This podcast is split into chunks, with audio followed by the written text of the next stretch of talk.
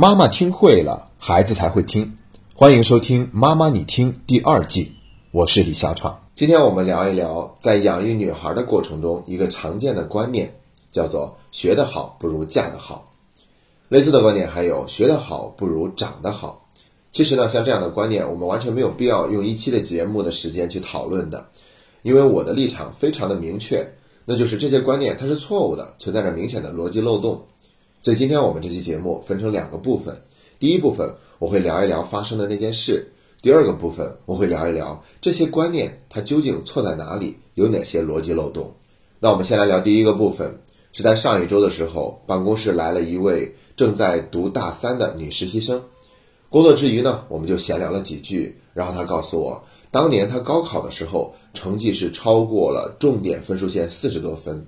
原本他可以报考一个更好的大学，但是最后他还是遵从了他母亲的意思，报了省内一所普通的大学。原因是他妈妈不想让他离家太远，为了追求稳妥，就只能报了省内的一所学校。听完他说以后呢，我觉得有些惊讶，所以我问他说：“接下来你会有什么样的打算？”然后这个女生就告诉我，她还是想去考研，去省外读一所更好一点的大学，让自己不留遗憾。然后呢，我们就深入的多聊了几句，至少在三个方面，我们达成了一个共识。首先，第一点就是父母永远都更容易去做保守的一方，比如说去上一个离家更远的大学呀，去外地找工作啊等等，包括找自己的另一半。在这个过程中呢，父母永远都是唱反调的，因为他们出于对女儿的爱，都希望她做出的每一个选择都是更加安全、更加有保障的，所以离家远了也不行。然后找了是外地的男朋友也不行，谈得过早了也不行。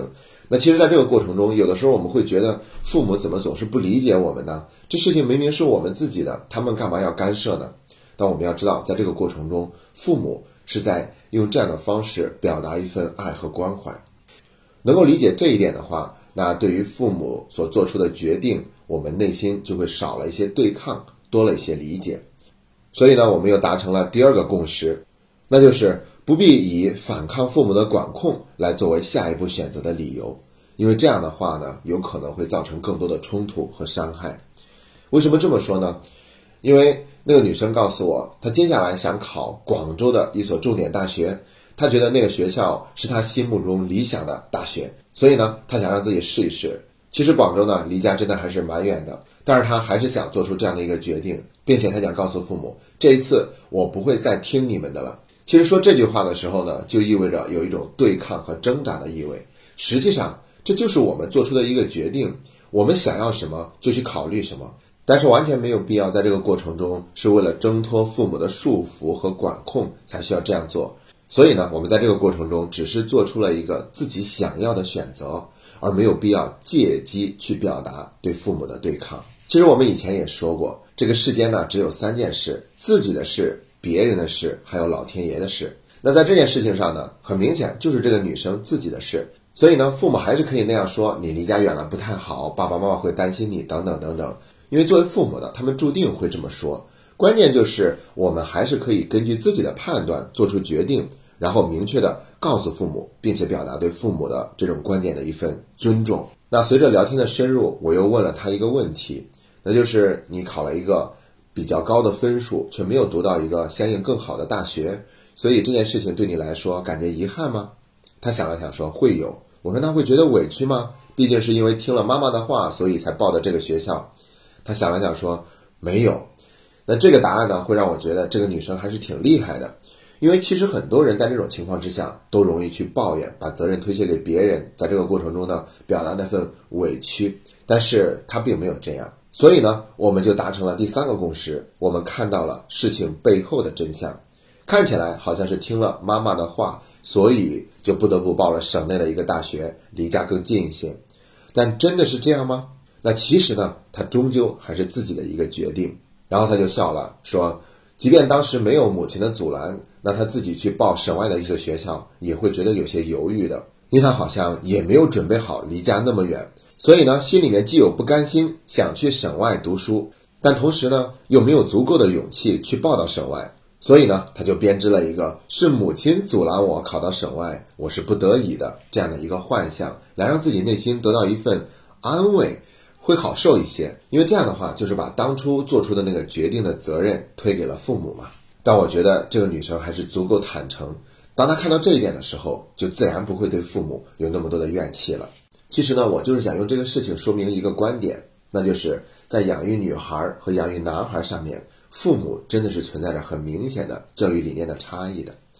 如果是一个男孩，父母就更容易去放手，希望他鹰击长空，翱翔万里，想走得远一点也没关系。但是女孩的话，父母就会更加的不舍得，更希望她过得安安稳稳。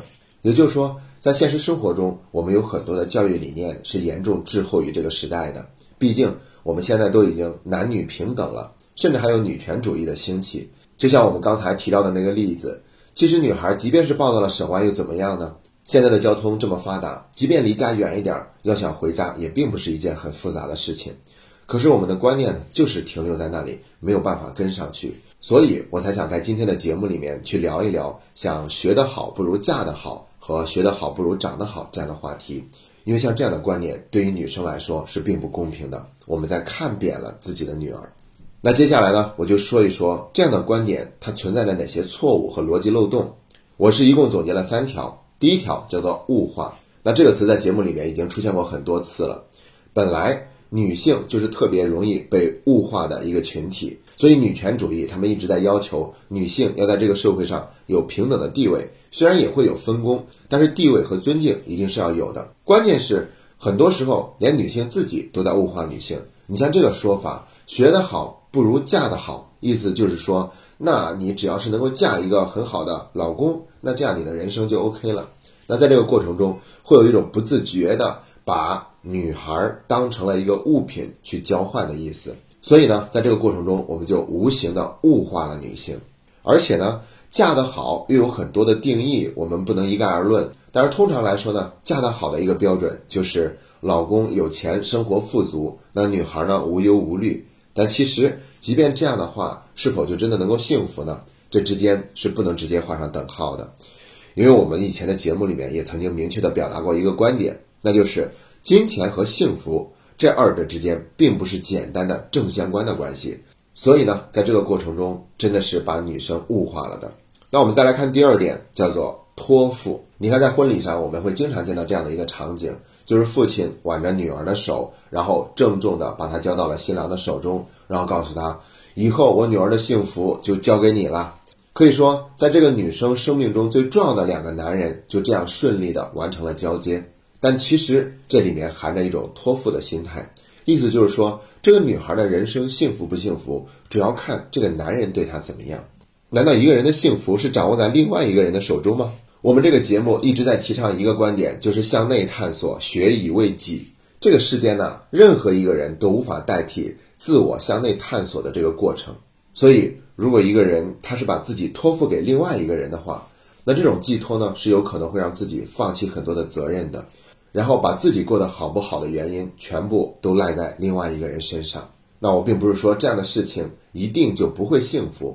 那过去的时代可能会更容易做到幸福。但时代已经变了，我们必须得看到，每个人都得为自己的成长负责任，不然的话，一个女生她的人生轨迹就是一开始把自己托付在父亲身上，然后再托付在老公身上，最后还要托付给自己的儿女身上。这样的人生真的会过得轻松和快乐吗？那这样的人生真的是他自己想要的吗？我们接下来谈第三点，也就是来说一说他的逻辑漏洞。说什么学得好不如嫁得好。那我们来分析一下这句话：学得好不如嫁得好。他真正想表达的意思是，只要嫁得好就可以了，而学得好不好并没有那么重要，因为就算是学得不好，照样也能嫁得好。真的是这样吗？要想嫁得好的话，真的学习无所谓吗？更关键的就是在这句话背后还藏着一层意思，那就是学得好太过于辛苦，而嫁得好的话相对就更容易一些，所以就没有必要那么辛苦。那这个时候，我们还要再问一句：真的是这样吗？嫁得好就不需要努力了吗？包括我们一开始还提到的另外一句话：学得好不如长得好，长得好就不需要努力吗？简单来说，长得好的确是父母给的，它是一个天生的好条件。但是你身材的保持、你得体的化妆的水平，还有成熟的审美风格，这些总是后天养成的吧？所以我一直都在说，不要夸孩子漂亮，但我们可以夸孩子，你今天的衣服搭配很合理，你的穿着很干净、很整洁。所以像这些，它也是后天努力所得。我们生活中总会见到有的人，他们的化妆呢会显得特别的不合时宜，明明穿戴的东西也都是一些名牌了，但是看起来呢就会有一种廉价感和违和感，总让人觉得不够上档次。那这就说明，连化妆和打扮这些也都是需要努力去做得更好的。这还仅仅是从外在美的角度去评价，更不要提我们内在美那种气质的修炼，更加是需要一个人去努力的了。我们经常说“腹有诗书气自华”，所以如果一个女生想要有那种大家闺秀的气度，可不是只要学会了化妆、穿着得体就可以能够做得到的。一个人内外兼修，肯定要付出更多的努力。我们要更清楚一点。学的不好，也许能够嫁得好，但是学得好又嫁得好，是一个更高的水平。长得好还能够学得好，也是更值得人佩服。就像网络上一直流行的一句话：明明可以靠颜值吃饭，却偏偏要靠实力。这样的人，我们是发自内心的敬佩的。其实说这些呢，就是想告诉大家，在现实生活中，我们完全没有必要担心女儿会受累，或者是出于安全更有保障的考虑而对她表达这样的观念。我们完全可以去学会放手，尊重孩子自己的选择，甚至在必要的时候，比如我们前面讲到的那个例子，女孩对父母有些依赖，她自己也不敢下决心报到省外的学校去读书。这个时候，作为父母的，甚至还可以去鼓励一下孩子，让他内心变得更加的坚定。时代已经发生了变化，女性也变得越来越独立自主，可以在更多的领域独当一面。所以，我们也要跟上时代的脚步，去重新树立对女生的那份期待和尊重。今天的节目就到这里，谢谢大家。